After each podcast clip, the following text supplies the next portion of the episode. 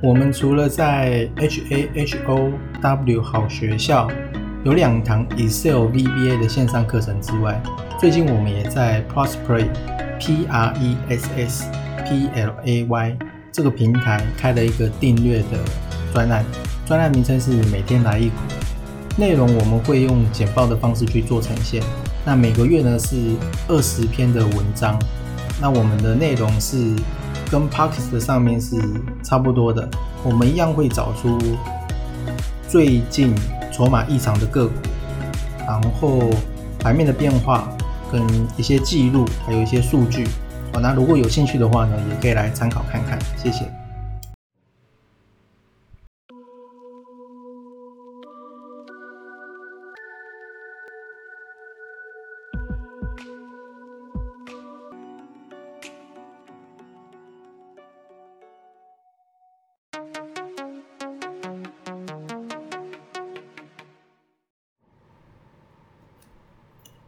今天是七月二十五，然后呢，也是有找了一些觉得可以参考的。那第一个是本周大事预告，是巨亨新闻。那礼拜二十六号的时候会有台积电的股东会，然后下礼拜呢也会公布六月的景气灯号。新闻是写说渴望写下连五红。但是这个呢，看看就好。然后另外是星期四的时候，下礼拜四会有美国联准会的会议，是关于呃鲍尔谈论成股市风向球，就是说它里面大概也是谈一些什么利率维持这样子，可能不变之类的。这个是外界的预期啊，可能利率还是会维持不变。反正它就是比较偏鸽子嘛，然后另外是不锈钢的期货报价，不锈钢的期货它是突破，然后它突破之后的隔天呢是往上拉，就是说它其实感觉一个趋势是蛮明显的了，哦，所以说最近其实业性也蛮蛮强的，它一直都在月线的上面。包含还有其他一些不锈钢的，大概呢是这样子。但是你可能要选，就是说你要选有关不锈钢的，因为之前好像也有在讲说，不锈钢会用到镍嘛，然后电动车电池也会用到镍，所以说镍这个东西蛮抢手的，然后就会压抑到不锈钢，所以说不锈钢后面可能是看涨这样。然后另外这个是联合新闻网，标题是河南的洪灾重建，钢铁股看望。那它这边有列出短线的优势跟中长线的优势。那中长线的优势就是大陆下半年的钢铁会减产六千万公吨。那短线当然就是重建商机嘛，因为。其实最近都有那个影片流出来，也就是说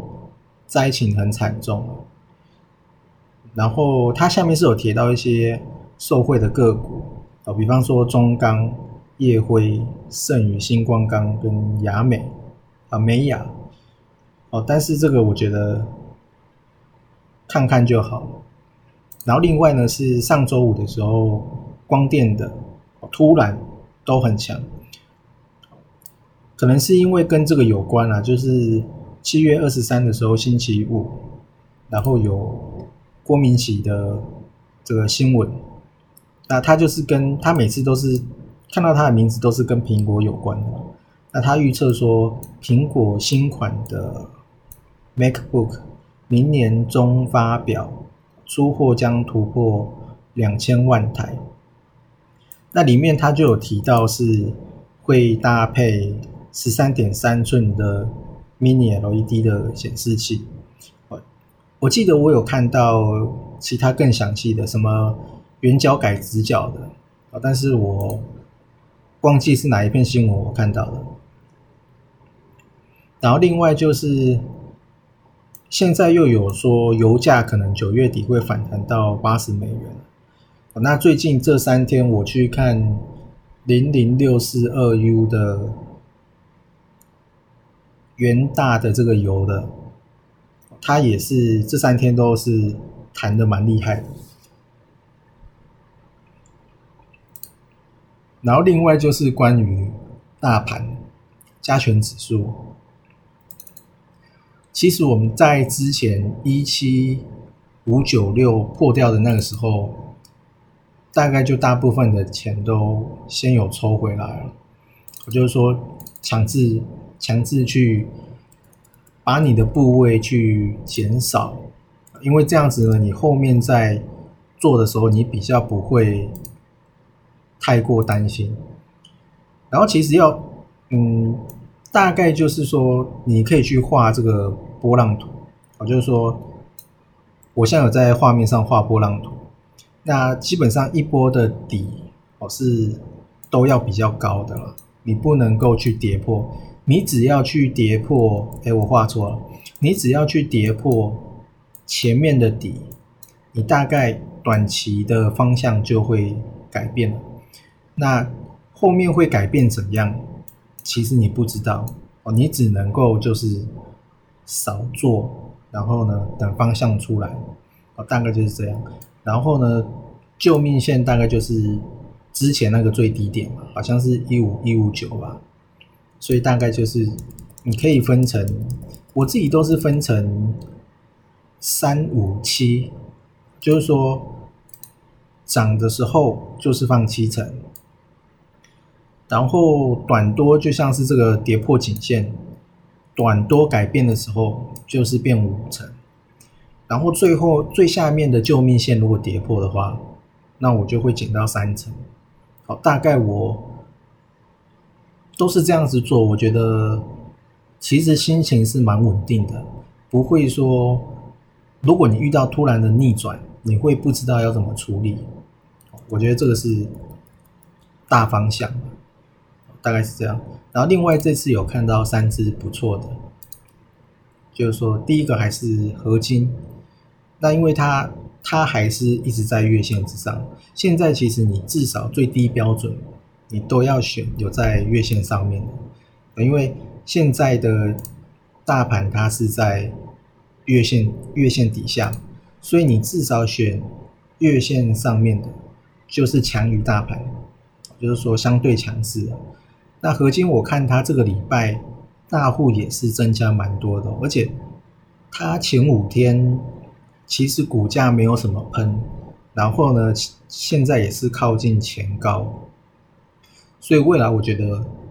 合金还是很可以注意的哦。我记得它四百张大户好像是增加两趴多吧，如果我没有记错的话哦。然后呢，投信也是我看好像都没什么出来，就卖一点点而已。然后再来看到的是龙钢五零零九的龙钢，它现在股价比较低，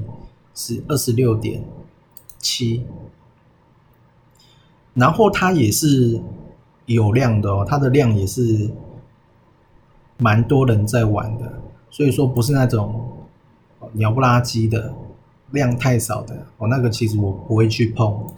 然后龙钢它也是最近投信有。突然在买，尤其是七月十六号的时候，大买了一千多张。哦，那目前看起来，其实股价好像也是有手啊，就是还没有跌破这样子。那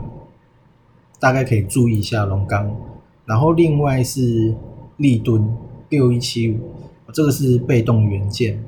然后我看秦凯好像也是被动元件，然后。国巨啊，齐立新好像都是，然后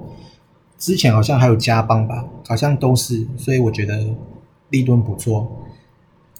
主要也是因为投信突然有大买就是在二十号跟二十一号的时候，这两天有稍微买一点，所以我觉得投信如果突然前一阵子没买，他突然买的哦，你之后呢就会有一个。很明确的依据，就是你可以用它突然大买的那天 K 棒的最低点，因为那天你就算最差